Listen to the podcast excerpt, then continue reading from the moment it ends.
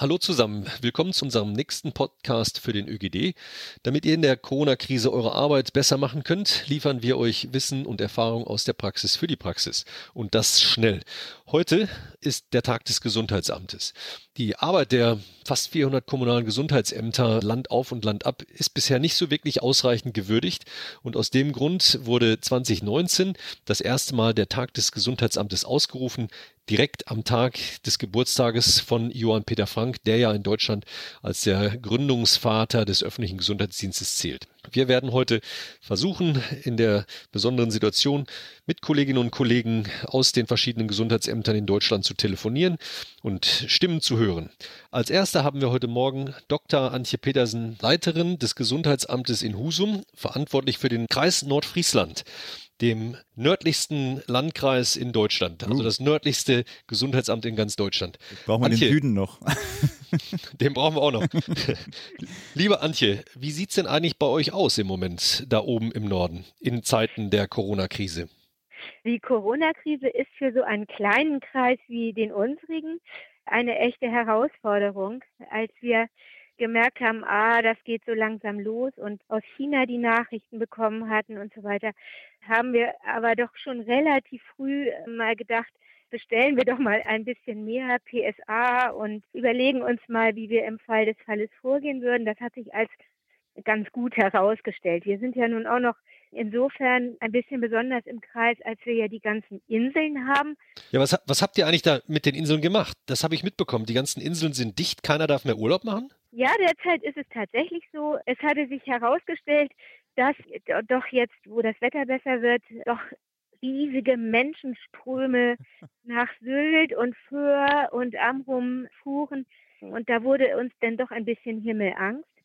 Denn im Falle, dass also dieses Coronavirus sich im Norden doch mehr ausbreitet, als man das ursprünglich gedacht hat, wüssten wir gar nicht, wie wir diese Menschen gegebenenfalls versorgen mhm. Sollten. Und man muss auch sagen, Nordfriesland hat unglaublich viele Reha-Einrichtungen und Mutter-Kind-Kurkliniken und Nachsorgeeinrichtungen für Krebskranke und Antisalbehandlungseinrichtungen. Also da mussten wir uns schon frühzeitig drüber Gedanken machen und haben auch schon sehr früh Kontakt aufgenommen zu den äh, Chefärzten dort und Klinikleitungen. Und also wir sind da schon seit ja, fast drei Wochen im Kontakt. Und das war auch gar nicht so schlecht, haben uns so Szenarien überlegt. Aber manche Szenarien überholen dann sozusagen unsere Gedanken von vorher schon. Mhm. Ne? Also das geht schneller als gedacht. Aber es wie, war richtig, das zu machen. Wie mhm. habt ihr das gemacht? Also wenn ihr schon gesehen habt, da kommt was auf uns zu und wir haben die besondere Situation mit den Inseln, habt ihr auf der einen Seite die reguläre Arbeit weitergemacht und dann jemand abgestellt zu telefonieren oder habt ihr direkt einen Krisenstab eingerichtet? Wie habt ihr das gemacht? Wir haben sehr frühzeitig eine Hotline eingerichtet. Die läuft jetzt schon seit zwei Wochen mit Mitarbeitern, das ist schon eine Schwierigkeit gewesen, denn wir sind ja ein sehr kleines Gesundheitsamt mit insgesamt für alle Bereiche nur 35 Mitarbeitern und da haben wir jetzt zuletzt doch zehn Mitarbeiter abgestellt gehabt, die wow. nur Hotline gemacht haben. Mhm. Und in Höchstzeiten, also vorgestern war sozusagen die Spitze, da äh, hatten wir 1300 Anrufe. Oh, an einem Tag? Äh, aber an einem Tag. Und die werden und dann von den zehn Mitarbeitern bearbeitet? Nee, wir haben dann schon vor zwei Wochen gesagt, lieber Rettungsdienst, lieber Katastrophenschutz, guckt euch das schon mal an.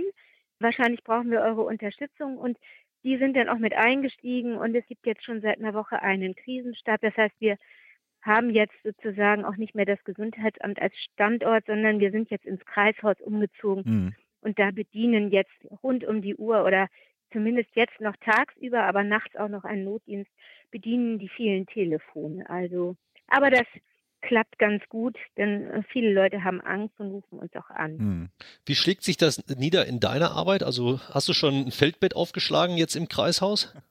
Ja, also ich, ich habe drei Wochen praktisch durchgearbeitet und nun bin ich tatsächlich auch gar nicht im Kreishaus, sondern habe zwei Tage freigekriegt von meinem Landrat. Unfassbar. Denn, äh, ich werde Großmutter und oh. musste unserer Tochter mal ein Babybett und ein paar Babysachen vorbeibringen. Die wohnt in Thüringen, bevor es so ist, dass man vielleicht gar nicht mehr reisen kann.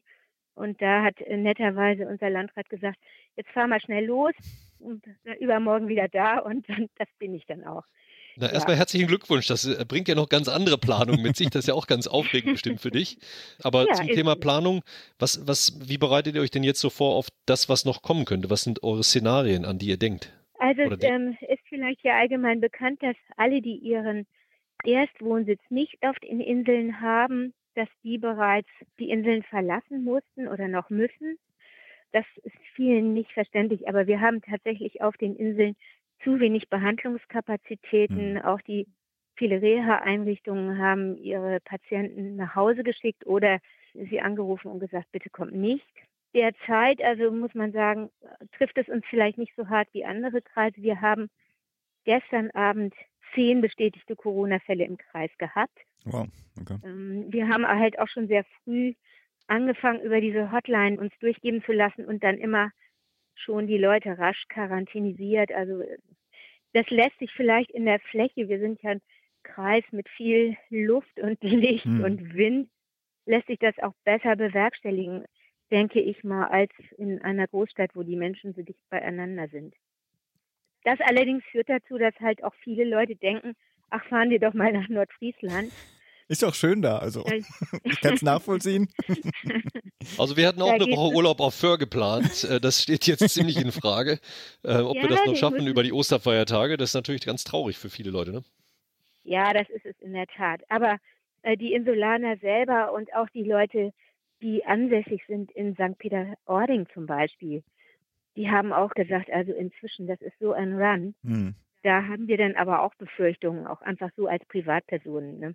Andersherum sind die natürlich jetzt schon ein bisschen beeinträchtigt, wie natürlich andere Wirtschaftszweige auch dadurch, dass sie jetzt ihren Laden zumachen können und erstmal abwarten müssen. Mhm. Das ist klar. Mhm. Aber ich denke, da müssen wir alle durch. Äh, heißt es jetzt so ein bisschen Verständnis zeigen und Solidarität und ich denke, dann kommen wir da durch, alle miteinander. Das ist, glaube ich, für Gesamtdeutschland ein guter Aufruf.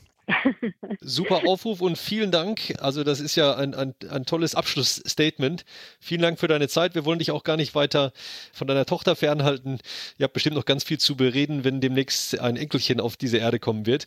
Hoffentlich ja. wird dann alles wieder etwas besser sortiert sein. Viel Kraft auch noch. Ja, vielen Dank. Ich denke mal, wir schaffen das. Wer hat das noch gesagt? Dankeschön. Bis dann. Also, tschüss. Tschüss. Ja, tschüss.